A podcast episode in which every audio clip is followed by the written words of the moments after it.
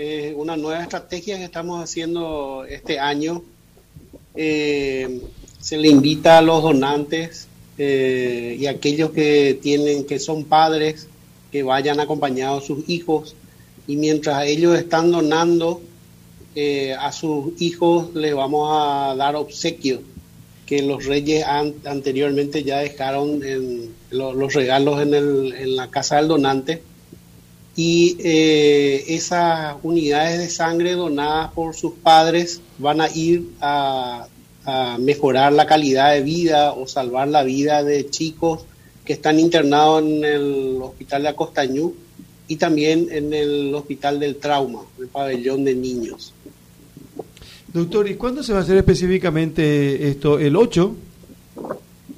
Sí, este sábado de 8 de la mañana a 13 horas eh, van a estar varios servicios de sangre apoyando el evento. Se va a hacer en la Casa del Donante sobre la Avenida España, 2210, casi América. Eh, vamos a estar con todos los equipos de protección de manera a que el donante vaya tranquilo, seguro, no se va a contagiar. Este, así que eh, la casa del donante está preparada para albergar a los, a los donantes. Doctor, en esta ocasión y en cualquier ocasión que uno decida donar sangre, eh, ¿qué es lo que tenemos que hacer? ¿Cómo tenemos que prepararnos para el efecto? Sí, eh, este, una vez que decidimos ir a, donar, acercarnos al lugar de, donación, eh, que, no siempre va a ser un, servicio de sangre que está dentro del hospital, estamos tratando de, de, hacer más disponible el hecho de donar, por eso es que estamos visitando empresas.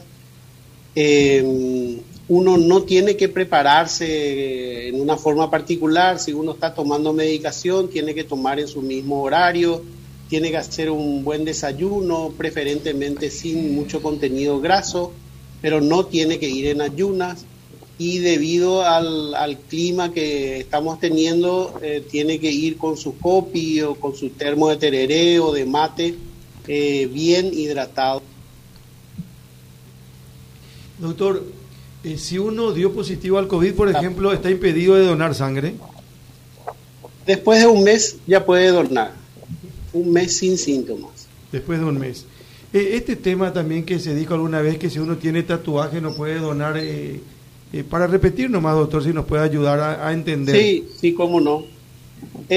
un año después del tatuaje y del piercing ya se puede donar eh, la Organización Mundial de la Salud está trabajando justamente en eso, en esas situaciones que, entraron de moda hace ya varios, varios años, este, y se está tratando de bajar la regulación a seis meses. Pero hasta el momento la regulación dice después de un año de haberse hecho tatuaje y colocación de piercing. Aparte de, tener esa capacidad de donar, eh, mi organismo eh, se, se, siente beneficiado también al donar sangre, doctor? Eh, ojalá pudiera decir que el hecho de donar adelgaza a las personas. Ahí estaríamos donando cada rato, pero no es así. estuve, a punto, estuve a punto de irme. No hay un mejoramiento en, en la situación física de la persona pero sí una sensación de bienestar y de, ser útil a la, comunidad. Bueno, independiente, a ver Juan... Sí, no, eh, las condiciones generales en la salud, por ejemplo, un, un dislipidémico como yo, por ejemplo, ¿puede donar tranquilamente eh, sangre, doctor? Sí, puede donar. Eh, la dislipidemia es, es, un problema este, hereditario, más que nada, que se, se altera más con, con, nuestra forma de alimentarnos. Este, pero esa, esa condición no se, no se transmite. Entonces la, la donación se puede hacer sin, sin ningún tipo de inconveniente. Igual que la hipertensión o igual que la diabetes de tipo 1, de tipo 2, este, uno puede donar con esa patología. Correcto. Doctor, independientemente de esta actividad que tienen para, para este sábado, eh, si yo tengo ganas de donar sangre, ¿qué puedo hacer cualquier día, cualquier hora? Ya dijo usted, eh, desayunen, eh, hagan lo que hacen siempre eh, vayan eh, con agua si es posible, siempre con, con las temperaturas elevadas, pero hoy, por ejemplo, decido donar sangre, ¿dónde voy? En Asunción hay varios lugares, tanto dentro de la red del ministerio, todos los hospitales este, distritales eh, tienen servicios de sangre donde aceptan donantes. Eh, en el, hospital central del IPS, si uno tiene su seguro, eh, en el hospital de clínicas, ya en central tenemos el hospital nacional y en el, en el interior cada hospital regional y distrital tienen servicios de sangre habilitados para, para, para la colecta de sangre.